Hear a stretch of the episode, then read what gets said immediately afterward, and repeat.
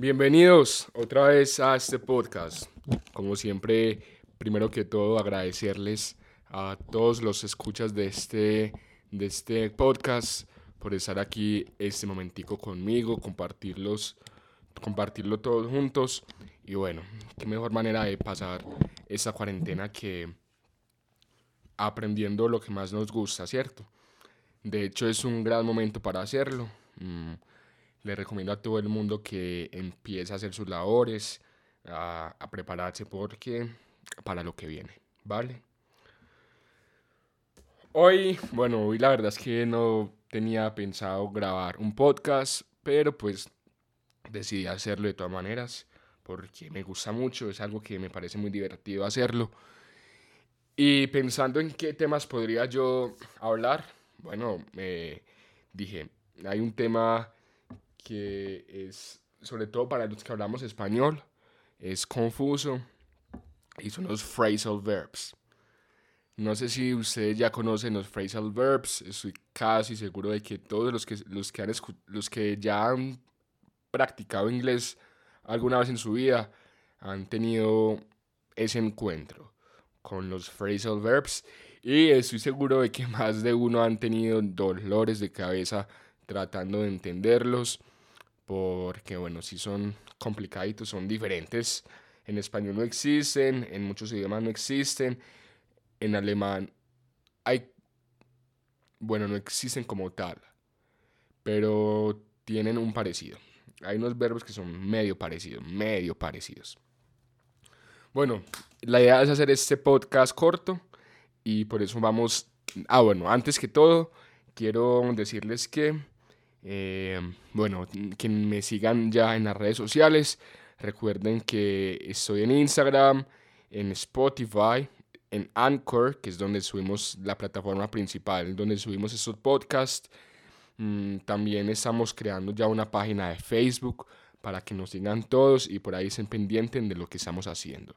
Así que con toda, muchas gracias por escuchar esta propaganda y ahora sigamos con el tema.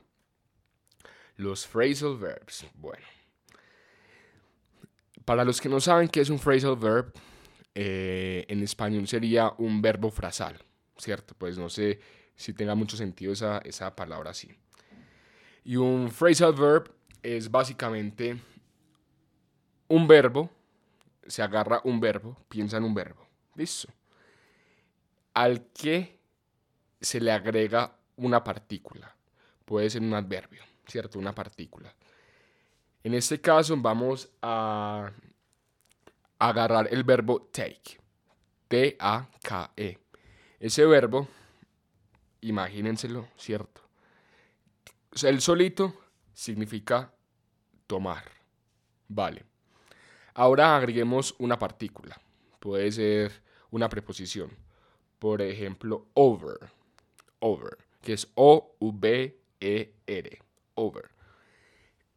Ella por sí sola significa sobre. Sobre. Ahora unamos los dos. Unamos ambas y quedaría take over. no se escribe junto, se escribe separado la mayoría de veces. Les voy a dar un tiempito para que escriban, que para que vayan por un cuaderno y un lapicerito y escriban este verbo, listo, para que lo tengan aquí bien en la mente. Voy a contar hasta 10 para que se alisten, listo. O si no, pónganle pausa a este audio. Bueno, mejor póngale en pausa.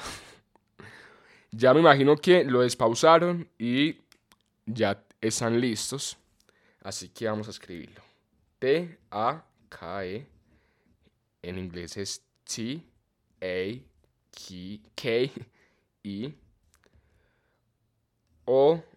O-V-E-R.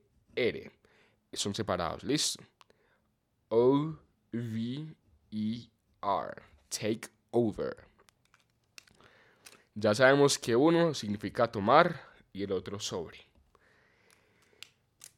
La lógica nos diría que si unimos take con over, entonces el resultado sería tomar sobre, ¿cierto? Pero aquí la situación. Cuando unimos esas dos, esos dos, esas dos palabritas, de por sí nos forma un nuevo verbo. Así que tomar sobre no es un verbo, ¿cierto? No es un verbo en sí. De por sí los verbos, los phrasal verbs tienen una, un significado en español perfecto. O sea, hay una, hay una concordancia perfecta. Esto no sigue lógicas. Estos phrasal verbs no son de lógica, así que si digamos intenta meterle mucho sentido y mucha cabeza, que pero por qué significa si no, si, no tiene sentido, es una pérdida de tiempo porque bueno, no sé por qué es así, el caso es que no sigue una lógica estricta. En este caso el verbo take over significa dominar.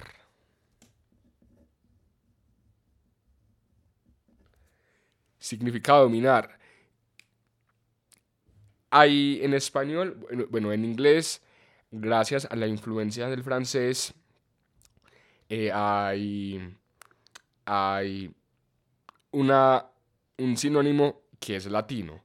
Por ejemplo, take over fácilmente podría decir, podría cambiarse por dominate, dominate, dominate, dominate.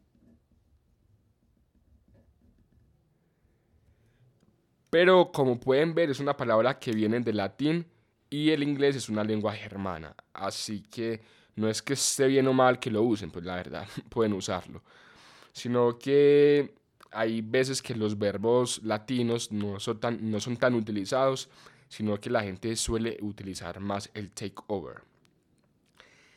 Take over, bueno, eh, en este caso solamente tiene ese significado si no estoy mal pero hay, hay varios phrasal verbs que tienen, otro, que tienen varios significados. En ese momento, mm,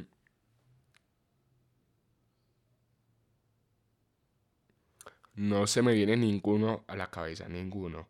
Pero si hay... Ah, ah bueno, ya. Pull up. Ah, no, pull up. Bueno, no, no se me viene ninguno a la cabeza. Creí que tenía uno, pero no. Sin embargo, voy a buscarlo aquí en el, en el celular. Bueno, aquí dice cinco phrasal verbs muy comunes en inglés con múltiples significados. ¿Vale? Vamos a ver.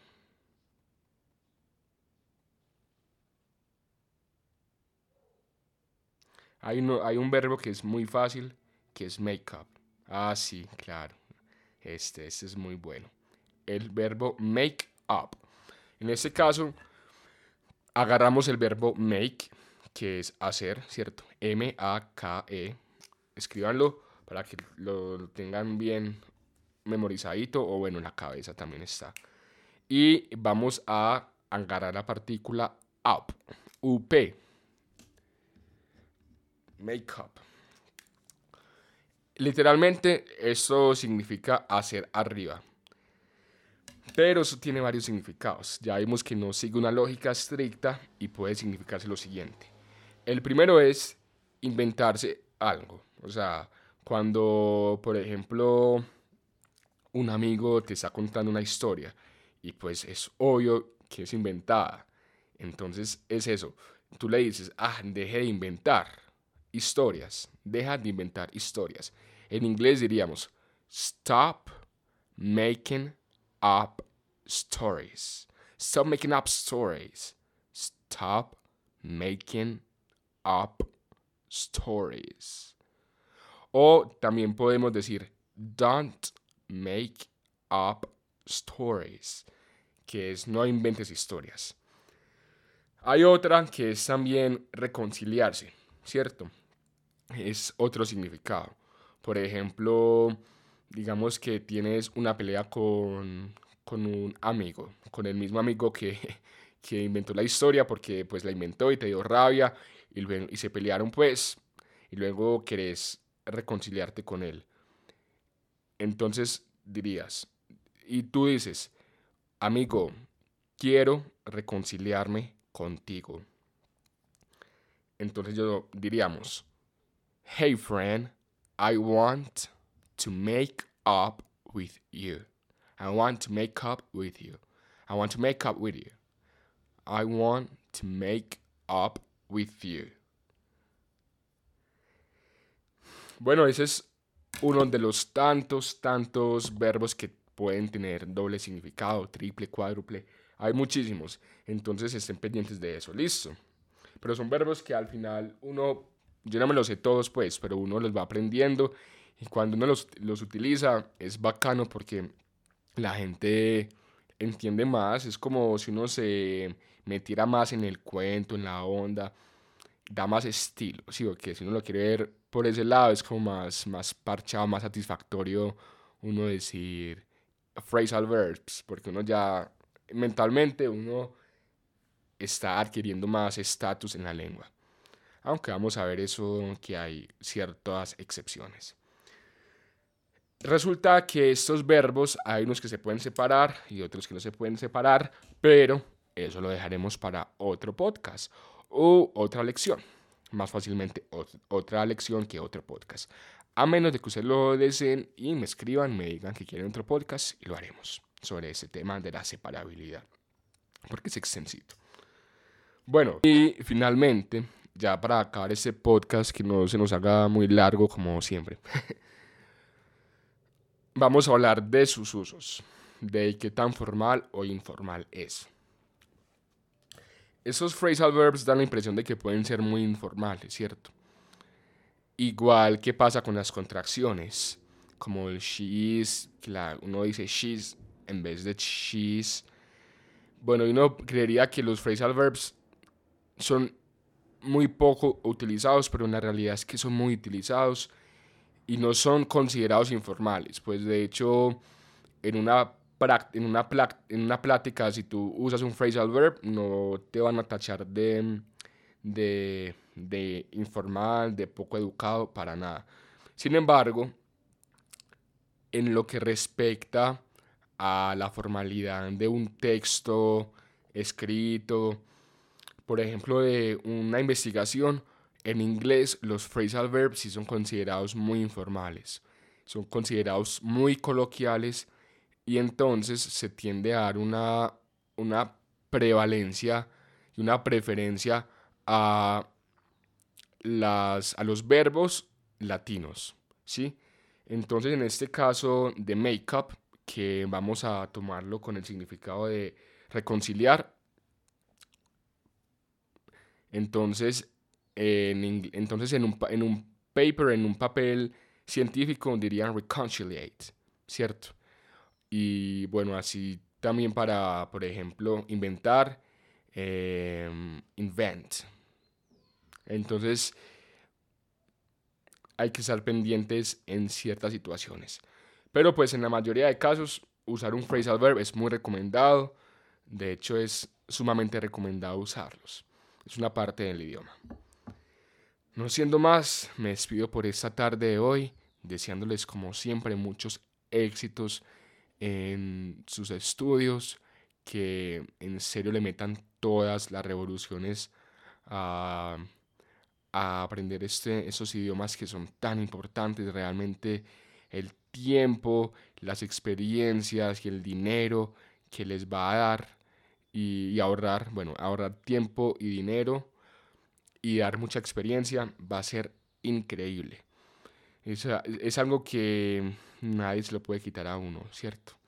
Así que bueno, esos ánimos siempre fuertes y hasta el próximo podcast. Muchas gracias y nos vemos en el próxima emisión. Muchas gracias, feliz tarde.